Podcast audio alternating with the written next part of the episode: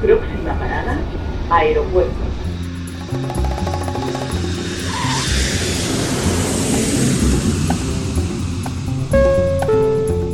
Salida del vuelo 948 con destino Aeropuerto Jazz Café. Debajo de sus asientos encontrarán un chaleco salvavidas. El vuelo 1230 como destino Bruselas está listo para su marcha por la... Aproximación como número 1 de por la izquierda rumbo 215 de Por su propio interés, rogamos mantengan su... Aeropuerto Jazz Café.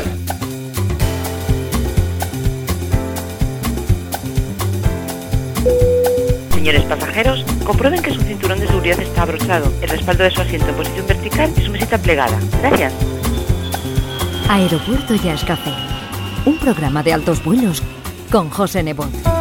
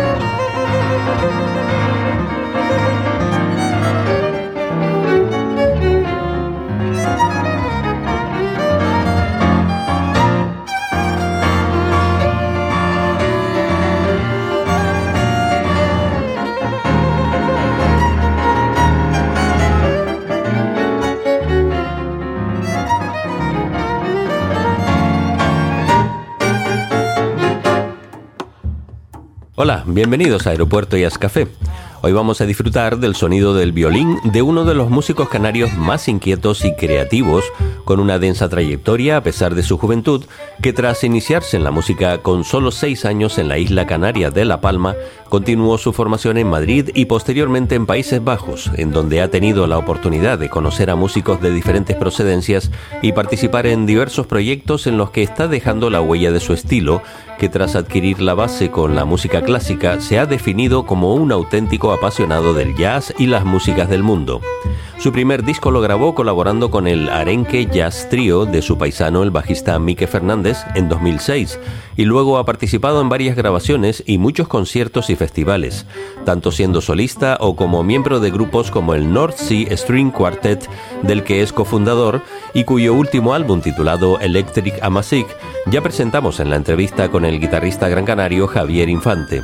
Pero otro de sus proyectos importantes es la unión con el pianista cubano afincado en Zaragoza, Humberto Ríos, con el que lleva tiempo trabajando en formato de dúo y que entre los dos han desarrollado un repertorio en el que abundan los matices de la música cubana y el folclore canario, que dio lugar a su álbum Conversaciones en 2019 y que hoy vamos a poder escuchar algunos de sus temas. Su curiosidad y creatividad le han llevado a querer ampliar a lo largo del tiempo las capacidades sonoras de su violín, que en ocasiones utiliza como instrumento de percusión, pero que actualmente está llevando a cabo una labor de investigación relacionada con la electrónica digital aplicada a sus cuerdas. Su vida habitual se desarrolla entre Holanda, Bélgica y Canarias y hoy vamos a aprovechar un hueco entre sus ocupaciones para charlar sobre su trayectoria y sus proyectos y disfrutar de su música. Abrimos pues la sala VIP de Aeropuerto Jazz Café para recibir al violinista palmero Pablo Rodríguez.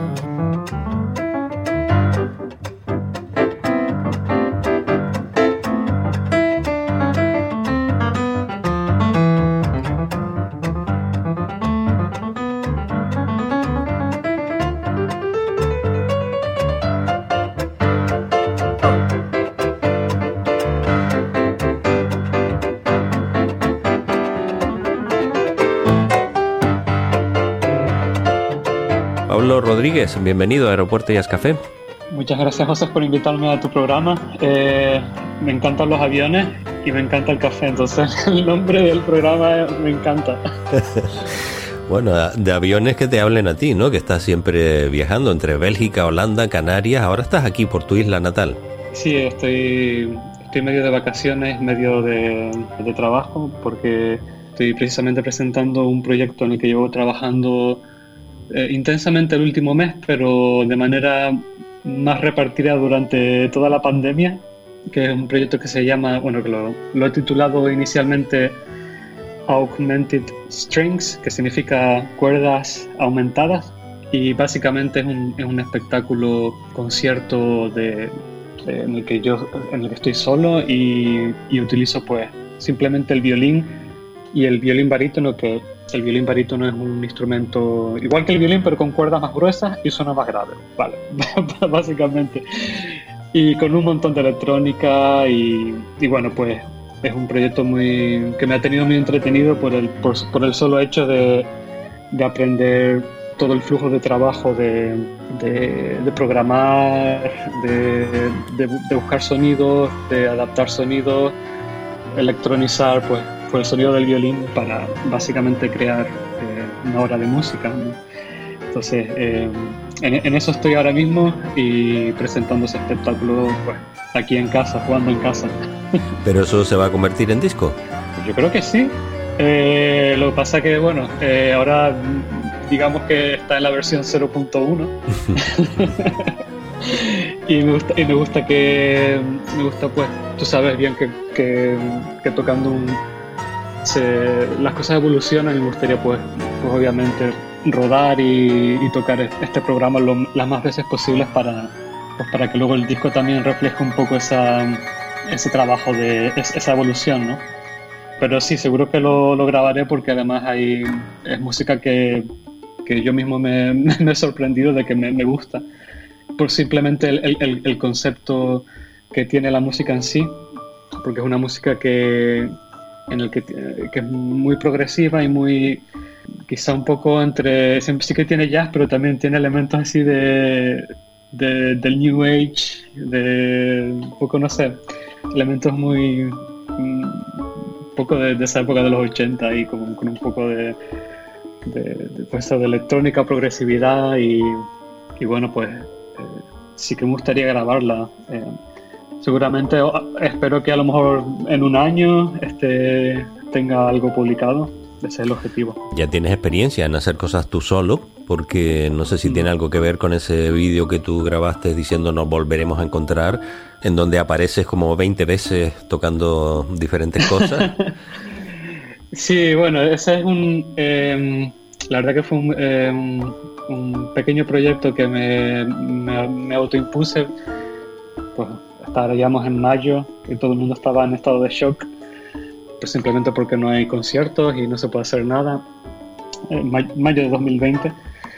Y el, y el Cabildo de La Palma, a través del área de cultura, pues eh, impulsó una iniciativa de, que se llamaba Nos Volveremos a Encontrar. Entonces me propusieron grabar algo, exponer un 20 minutos de música. Y bueno, pues estaba en mi estudio en, allí en Bélgica y bueno, pues siempre he tenido un poco la curiosidad de, de, de grabar, grabar simplemente usando el violín con todas las técnicas de, de, percusión y un poco técnicas raras que he ido descubriendo, investigando a lo largo de, de mi corta carrera como violinista. Corta pero intensa, y, ¿no? Muy intensa. y, y bueno, pues la verdad que fue muy divertido porque estos dos o tres temas que hice, pues me abrieron un poquito los ojos a la hora de, incluso de concebir este proyecto en el que estoy ahora trabajando con electrónica, Augmented Strings. Y eso me abrió un poco las posibilidades de hacer yo mismo el, el un, un, un, hombre en el escenario, un show, one man, one show. bueno, tú eres un, y... un investigador de sonidos, ¿no? Eh, veo sí. que, que, te preocupas eso, de, de intentar sacarle el máximo al violín y descubrir nuevas sonoridades, porque lo utilizas también como percusión. Sí, me encanta. El, eh, yo estudié eh, bueno, eh, empecé estudiando violín clásico aquí en la isla de La Palma, en la escuela de música. Y bueno, ya desde pequeñito me, inculcaron un poco la, el ansia del jazz. y, de forma autodidacta, autodidacta fui aprendiendo a pues, improvisar y a, introducirme en proyectos así poquito a poco. Y, em, pero luego también siempre he sentido fascinación por, por, todos esos instrumentos que obviamente eh, el violín no es muy... En, principio el violín no es, uh, como decirte, eh, un instrumento tradicional, por ejemplo, un, combo de jazz, verás muy raramente un violinista. Pero a ver, sí que hay, sí muchos violinistas de jazz eh, a lo largo de la historia, pero si lo miras en, en comparación y un porcentaje, es un porcentaje irrisorio entonces, bueno, siempre he sentido fascinación a la guitarra, la batería, el bajo y, siempre, y he crecido pues observando todos estos instrumentos y, intentando buscar formas de cómo, cómo puedo imitar eh, estos instrumentos. Entonces, eso ha dado pie a que yo pues, pues a lo mejor empiezas como, como si fuera una, una cosa que no, no, tiene relevancia, pero luego te vas, te vas introduciendo más y le vas dedicando más tiempo y de repente te das cuenta que, que, sí que puedes tocar el violín como una guitarra. De hecho, tiene la misma afinación que una mandolina. Lo que pasa es que no tiene trastes y tienes que currarte más la, la afinación y, y, la técnica, pero sí que es, posible o, o, hacerlo sonar como si fuera un timple. También. Y, y, y quizá, y quizá esa conexión de timple-violín es la que más me fascina ahora mismo porque el timple, la sonoridad del timbre con, con su afinación particular a mí me sirve constantemente de, inspiración para sacar nuevos sonidos y rasgueos y, ya te digo, miro con mucha admiración a todos los instrumentos que no puedo tocar, pero que a lo mejor puedo trasladar, trasladar de alguna forma al violín, pues a lo mejor con técnicas de percusión con el arco.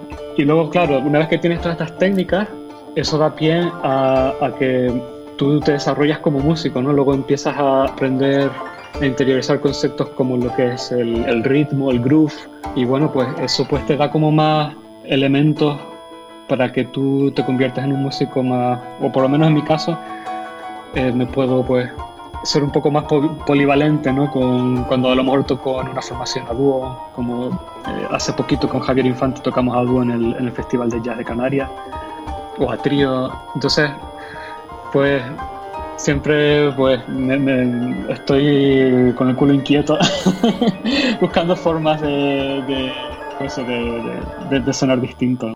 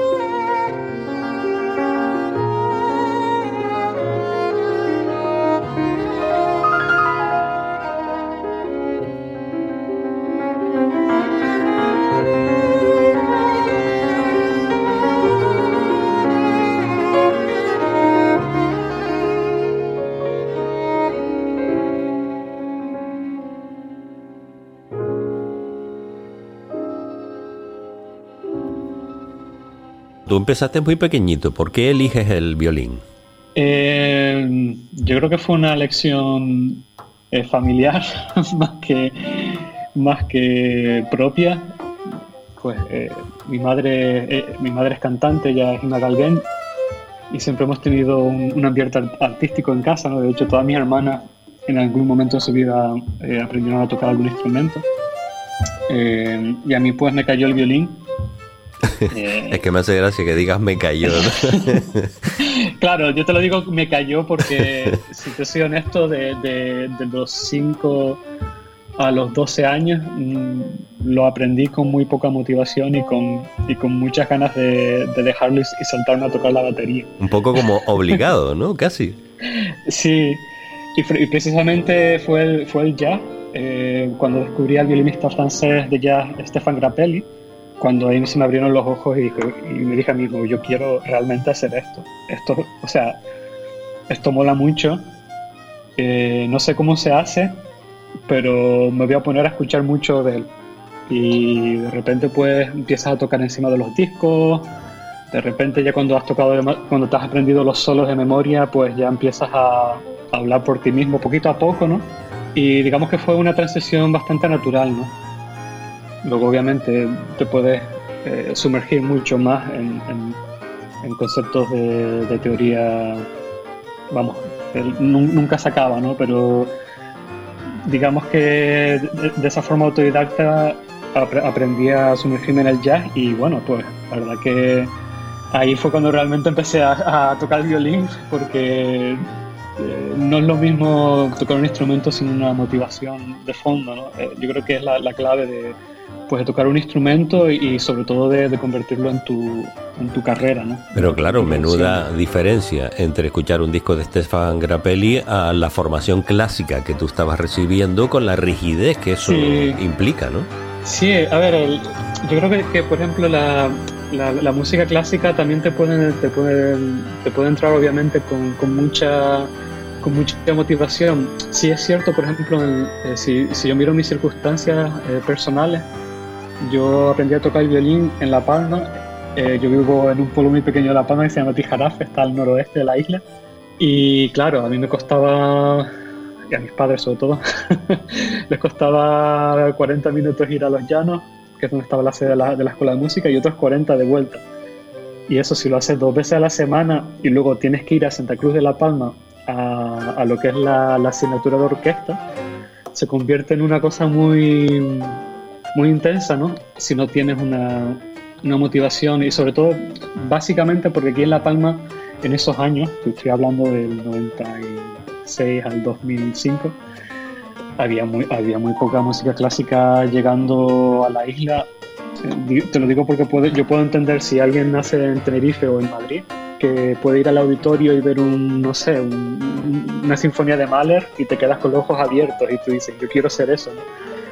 Entonces digamos que, que ese, ese, esa chispa no la tuve con la música clásica, sino con el jazz. Ya luego, cuando empecé a estudiar música clásica en, Madrid, ahí me vino una motivación muy fuerte en, la música clásica porque de repente estás rodeado de un, de un, entorno increíble de música clásica, ves a solistas en los auditorios, se te cae la baba, ¿no? y, y ahí te, con esos otros músicos sobre todo. Eh, es decir, el, el, todo, tiene que ver con la digamos con, el sitio en el que naces y, y, las circunstancias. ¿no? claro, porque era más fácil que hubiera más conciertos en, islas como Tenerife o Gran Canaria, siendo capitales de provincia, que en La Palma me imagino que no llega mucha oferta, ¿no? Claro, no, no llega. Eh, entonces, la motivación, digamos, que, uno encuentra tocando el violín en, una isla como La Palma y en un pueblo pequeñito en esos años al menos, la encontré a través del jazz, porque bueno, ya una vez el jazz es precursor de que tú te extiendas a lo mejor a otros estilos como más el Airbnb, el folclore también, porque la improvisación, si, si se hace un poquito en el jazz, pues lo puedes importar en, en otros estilos de folk. El violín es un instrumento en sí muy folclórico clásico, pero tiene una tradición folclórica muy grande. Pero inspira mucho eh, romanticismo, ¿no? E incluso tristeza. Se utiliza mucho en, yo qué sé, en las películas, en escenas tristes. y, bueno, yo creo que, que, eso es una...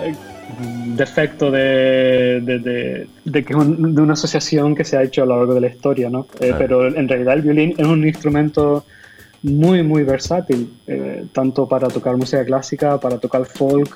Vamos, si te metes en una sesión celta de música irlandesa en un pub en Irlanda, vamos, eh, sales como disparado y, a tope de cerveza. Es que eso es, lo, eso es lo que te iba a comentar, que el contraste con después la alegría que suele inspirar con músicas como, mm. como eso, la irlandesa, ¿no? Sí, y en, el jazz pues eh, puede ser un instrumento muy virtuosístico y muy, muy versátil, ¿no? Es cierto que se, se intenta buscar un sonido más antirromántico, menos menos vibrato, menos un sonido más plano, intentando buscar ese sonido flat que tiene la trompeta o el, saxofón.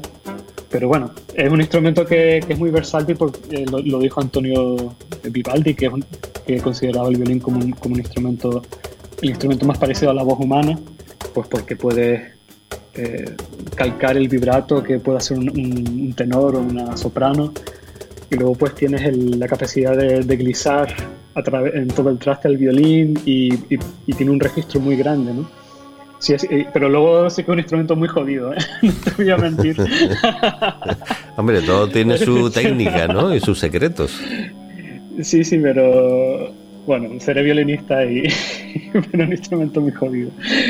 Eh, tardas muchos años en, sacarle un sonido que no asuste a los gatos.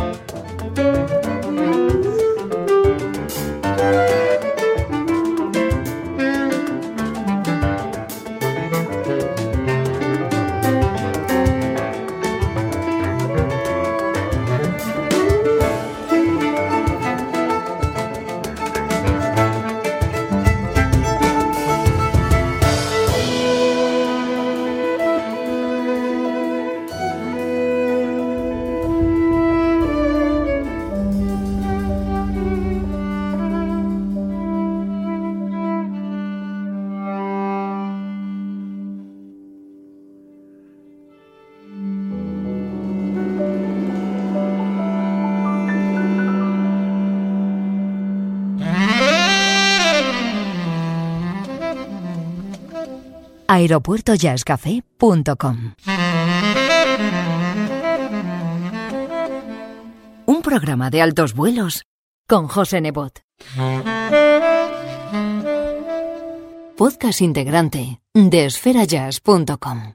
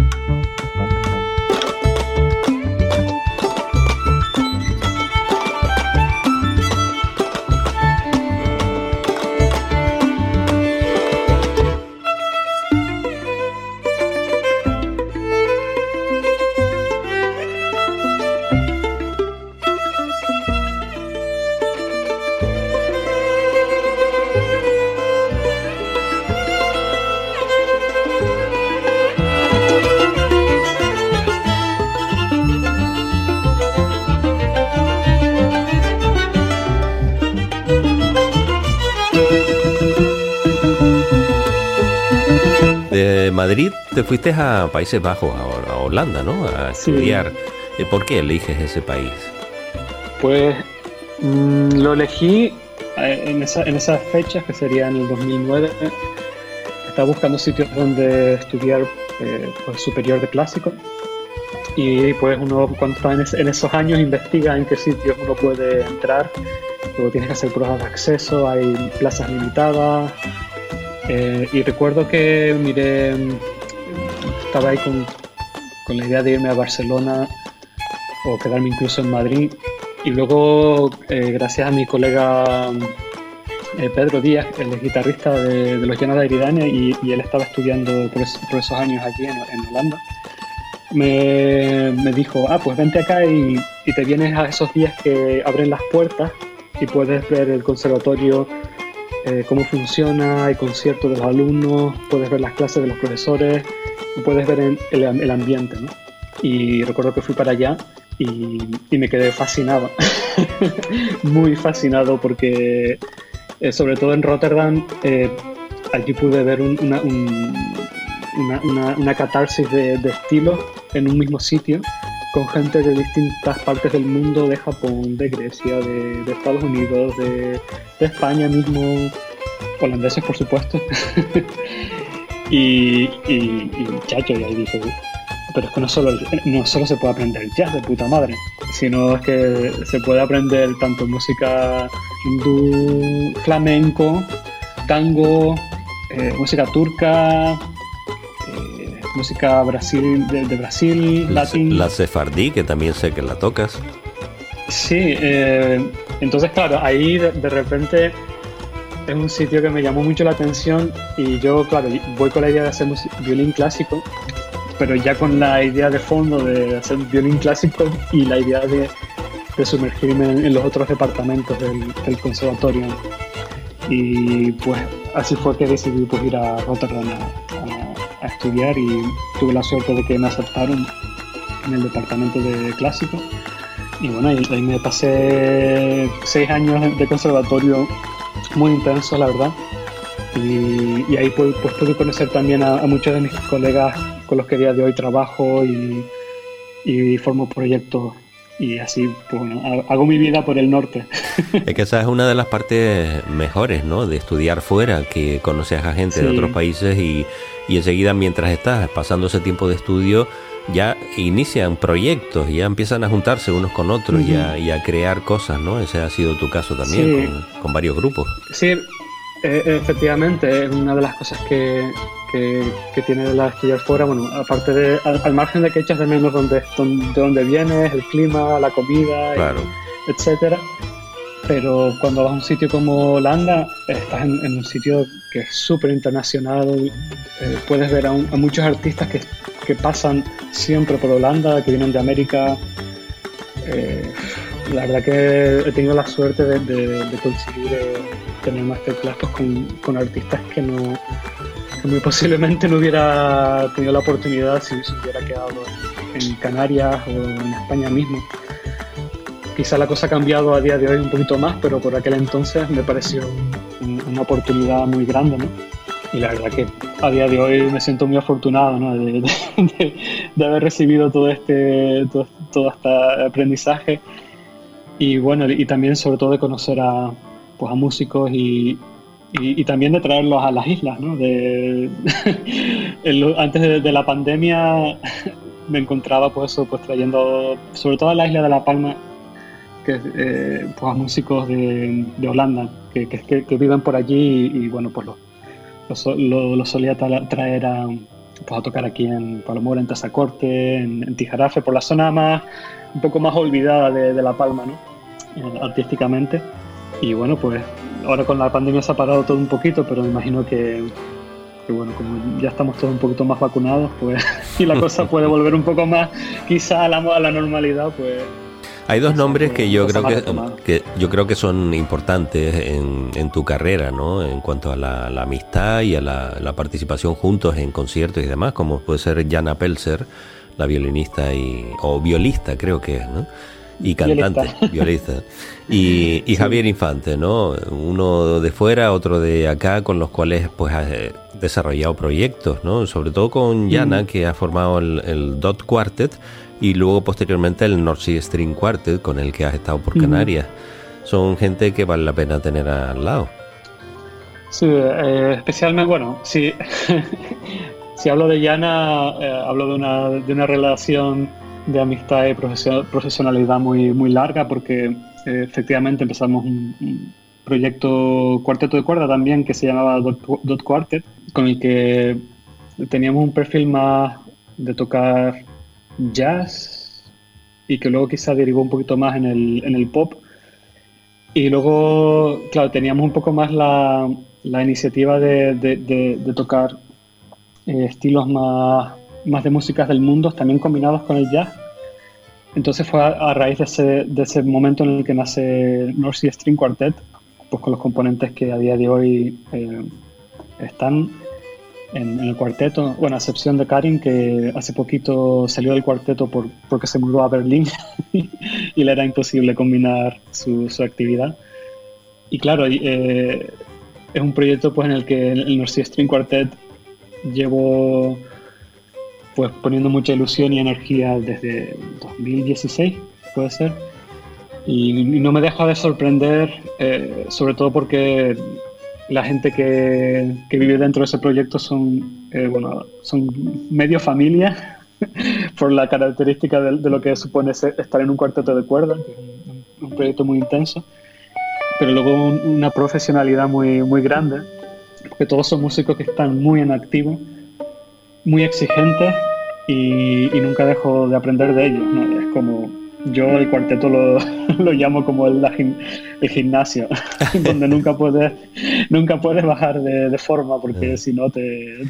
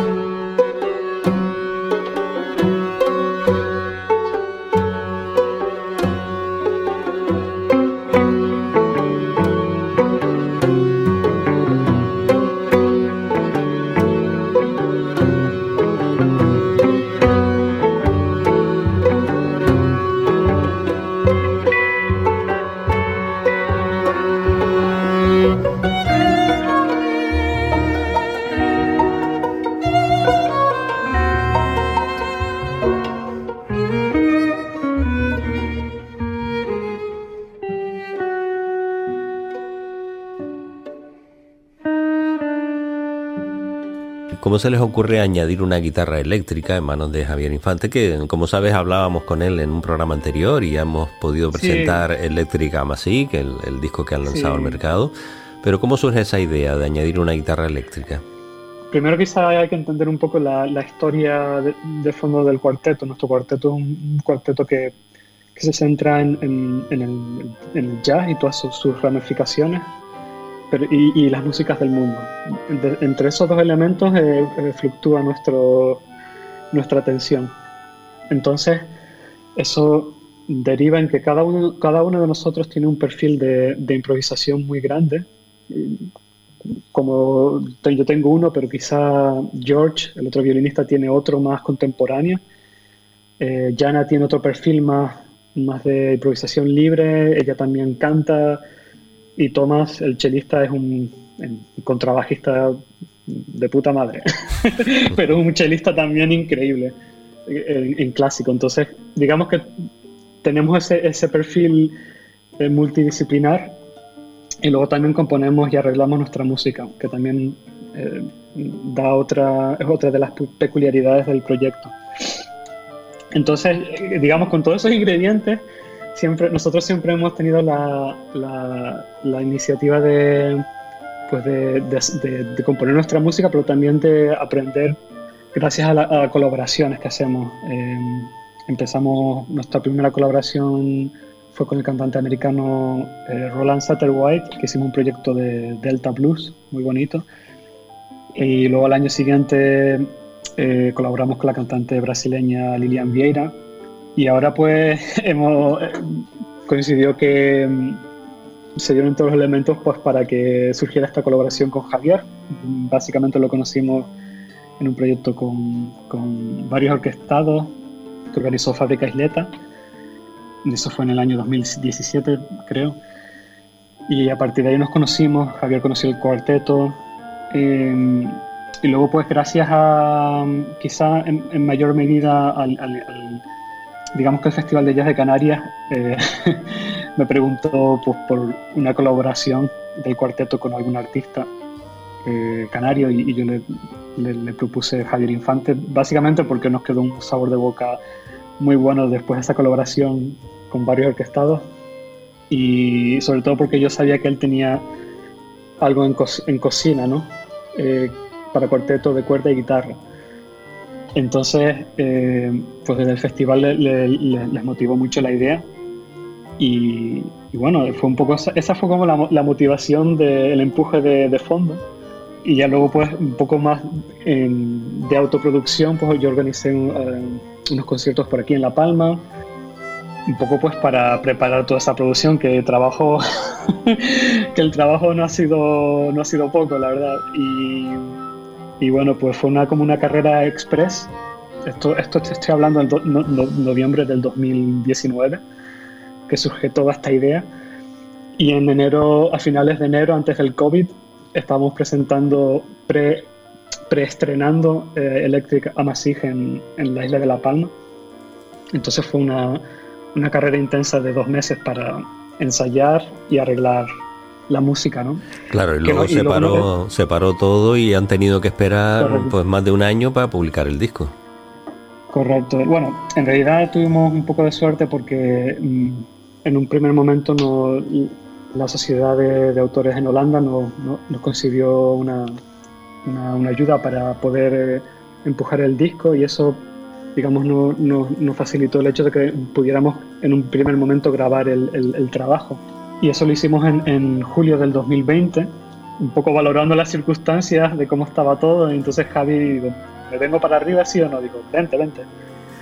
Y se vino, eh, organizamos algunos conciertos por arriba eh, y grabamos. Y la verdad que nos vino muy bien el hecho de haber tocado en La Palma en, en, en enero y luego pues de recogimos bastante información para darle unos toques finales al, a la música. Y bueno, la verdad que ha quedado un disco muy, muy precioso eh, y muy, muy sutil. Mm. Eh, yo lo tengo muy quemado ya porque, como, como bien entenderá, he estado muy, muy involucrado en el proceso de, de, de, de arreglos, de, mezcla, de masterización un poco controlando la, la, calidad del producto final, ¿no? Por así decirlo. Mm. Hombre, yo lo catalogué como delicatessen. ¿eh? Me alegro mucho. Dime, una cosa, aparte de esos proyectos que son súper trabajados y como comentabas, pues lo, lo, ideal es eso, rodarlo un poco antes de grabar para estar ya más conjuntado el proyecto, ¿no? Pero a mí me sorprendió, hace poquito en un programa anterior eh, tuve ocasión de conocer el New Quartet. No sé si fue una cosa improvisada con Berta Moreno, Maxine y Rubén, o fue un, pensamiento de, sacar otro proyecto nuevo. Yo creo más bien fue lo segundo, porque, bueno, sí, que tuvimos algunos conciertos con esa formación, me acuerdo, porque estamos hablando del 2013, 14. Pero, bueno, Rubén Rubik es, uno de los mejores percusionistas que hay ahora mismo en, Europa, en el mundo. A, mi, a mi juicio, por lo menos, es, gente de otro planeta, ¿no? Y Berta y Maxine como como uña y carne es, una pareja de musicazos. Y bueno, ellos eran mi, no te lo pierdas, eran mis vecinos en Rotterdam. Sí, es que claro, yo ubicaba a Berta y Maxine en Nueva York y me sorprendió ver que, habían grabado en Rotterdam. Que por cierto, Berta me enseñó a pronunciar el apellido de Maxine. Yo todavía no lo sé pronunciar, Perepelica o algo así. Maxine Perepericla. Sí, no, eh, lo he hecho mucho de menos porque la verdad que es, aparte de musicazos son, son un par de, personas y son de esa gente que te, que te, que te enseña a amar la música eh, simplemente porque la música también se trata de, después de, la, de compartir momentos, amistad y, y bueno, así que luego pueden haber, eh, cuando entres en el negocio y business de la música, pueden haber otras cosas, pero en, un principio se trata de eso, de la música pues se trata de compartir y de, estar en el momento creando, ¿no? Y con ellos pues bueno, nos quedó ese recuerdo de, de, esa época. Eh, yo siempre le he dicho a Berta, en algún momento surgirá la, la, la, la posibilidad de hacer algo juntos por Canarias. Mm, te digo que nunca lo, lo he descartado, ¿no? Porque eh, siempre nos ha quedado esa, ese, ah, que queremos tocar más juntos. Y además ella ha estado por aquí, ha, dado incluso una masterclass en Tenerife con música en la laguna y demás, ¿no? O sea que ya, ya conoce el ambiente canario. Sí, y me encanta además.